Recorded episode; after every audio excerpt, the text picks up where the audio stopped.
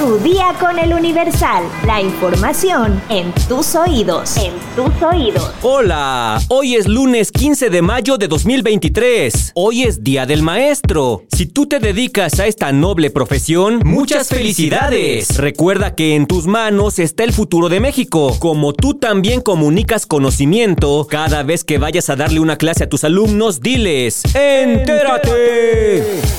Nación. El Instituto Mexicano del Seguro Social informó que terminó su relación laboral con un trabajador adscrito a la Subdirección Administrativa del Hospital de Cardiología del Centro Médico Nacional Siglo XXI, luego de que fuera captado en actos sexuales durante una reunión laboral de manera virtual. De acuerdo con el IMSS, estos actos constituyeron un incumplimiento de sus obligaciones laborales y que llegan a afectar la imagen institucional, por lo que el 12 de mayo de este año terminó la relación laboral con el servidor público. El momento quedó grabado por otros trabajadores del IMSS que estaban presentes en la videoconferencia, mientras el hombre identificado como Adrián Orduño Yáñez, mismo nombre que aparece en el video, realizaba actos íntimos con una mujer. Dicha grabación se volvió viral en redes sociales, pues usuarios la han difundido reprobando el actuar del exfuncionario. Metrópoli.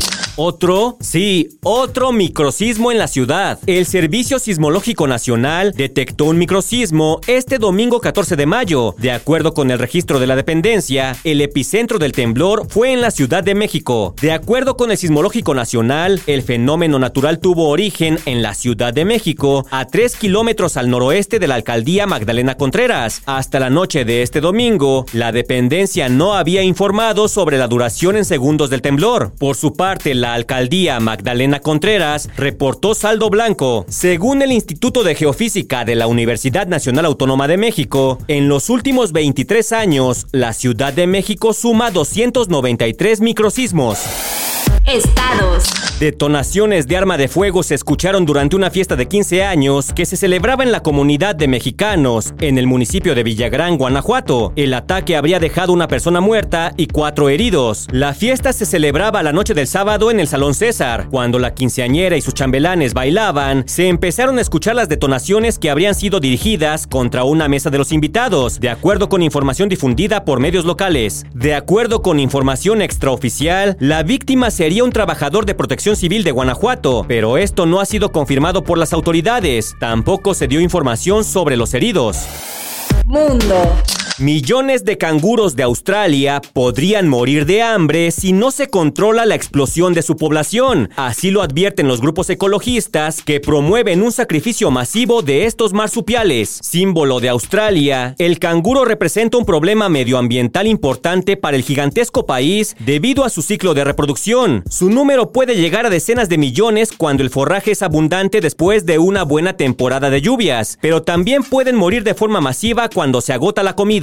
Durante la última sequía, estimamos que entre el 80 y el 90% de los canguros murieron en algunas zonas, explicó a la agencia AFP la ecologista Catherine Moseby. Entran en los baños públicos y hasta comen papel higiénico, detalló. Según Moseby, sacrificar canguros y destinarlos a la carnicería y a la marroquinería sería a la vez una manera caritativa de ahorrarles sufrimientos atroces y un medio de controlar su población. El gobierno australiano protege al canguro, pero las especies más comunes no están en peligro de extinción. Esto significa que pueden ser cazadas previa autorización en la mayor parte del territorio. Cada año hasta 5 millones de canguros son sacrificados por su carne o su cuero. Dennis King, de la Asociación de la Industria del Canguro de Australia, afirmó que desde el año 2000 la población del canguro aumentó y podría superar los 60 millones. Espectáculos. A unos cuantos días de que Sasha Sokol diera a conocer el fallo que el Tribunal Superior de Justicia de la Ciudad de México hizo a su favor en la demanda por daño moral que hace más de un año interpuso contra Luis de Llano, ahora es Benny Ibarra, sobrino del productor y amigo cercano de la cantante, quien da su opinión al respecto. El pasado 10 de mayo, Sasha reveló que de Llano había sido condenado a ofrecerle una disculpa pública y otorgarle una cantidad por el concepto de reparación del daño luego de que un juez calificara como ilícita la relación que mantuvieron cuando ella apenas tenía 14 años y el 39. Benny detalló que debido a los lazos que lo unen con ambas partes, esta situación ha sido sumamente complicada para él, pero está satisfecho con el resultado. También comentó que lo que más le importa es que su amiga sienta su apoyo y su cariño, además de que su tío Luis sabe cuáles son sus sentimientos al respecto. Benny Ibarra calificó el proceso legal y la resolución como algo muy contundente. Sin embargo, dejó claro que lo más importante es que Sasha por fin logró alcanzar la tranquilidad. De igual manera, el artista expresó que después de la polémica, lo único que espera es que esta historia pueda servir a otros que temen alzar la voz. Hasta el momento, el productor Luis de Llano no se ha pronunciado para dar su versión de los hechos y tampoco ha cumplido con la parte de la sentencia que lo obliga a disculparse con la actriz. Respecto a lo económico, la propia Sasha había adelantado que donaría ese dinero a una fundación para luchar contra el abuso infantil. No, pues sí está complicado ser familiar del victimario y amigo de la víctima. ¿Tú qué harías en un caso parecido? Deja tu comentario en Spotify.